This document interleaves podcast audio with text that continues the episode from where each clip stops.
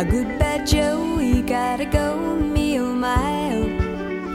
He gotta go, pull the pier. 大家好，这里是荔枝 FM 幺二三零九零二，我是主播卷卷。今天这期节目呢，讲的是关于关于饮食方面的。然后节目是原创的，内容来自于微博路思以 Body Building，感谢朋友支持。那么进入今天正题。运动与进食的安排。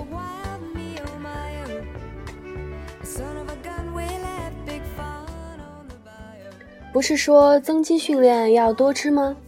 不是说这项运动要爱吃才能赢吗？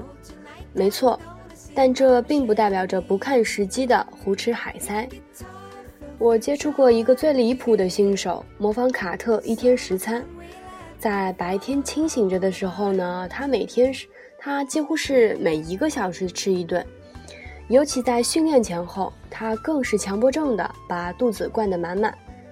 就这样坚持了两个月后，他崩溃了，训练无力，也再难以吃下任何东西。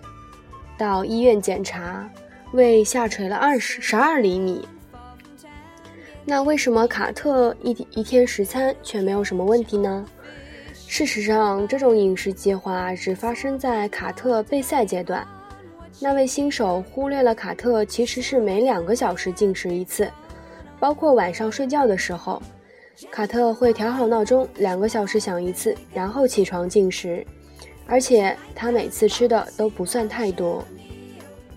当我们进行训练的时候，胃里存在饱胀感是一件非常糟糕的事情。这不光让训练者难以集中精神，而且身体内部已经发生了一种争抢血液的矛盾，因为训练要求更多的血液流入肌肉，而不是停留在消化系统。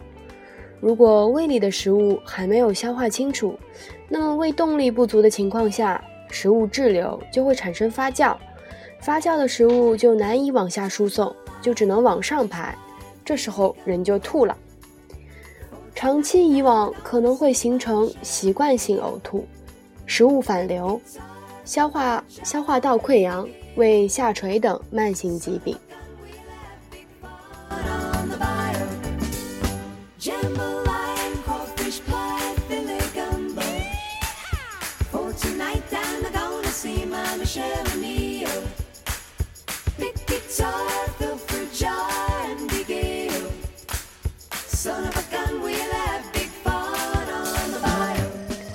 好，那么训练和进食到底如何安排呢？归下归纳了几点。第一点是剧烈运动前一定要在九十之九十分钟之前完成正餐，如果能有一百二十分钟间隔更好，也就是两个小时的间隔更好。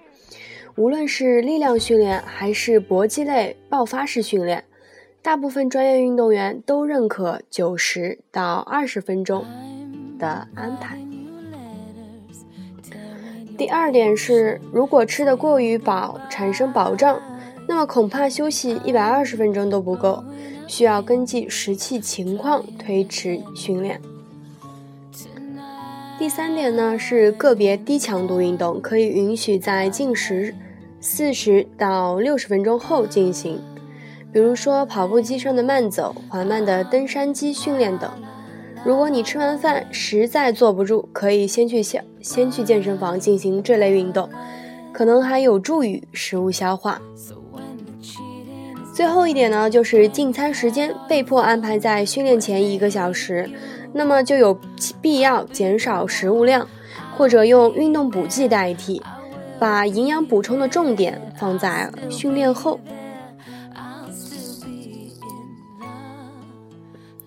好，今天就简单的说一说运动与进食的安排，谢谢大家。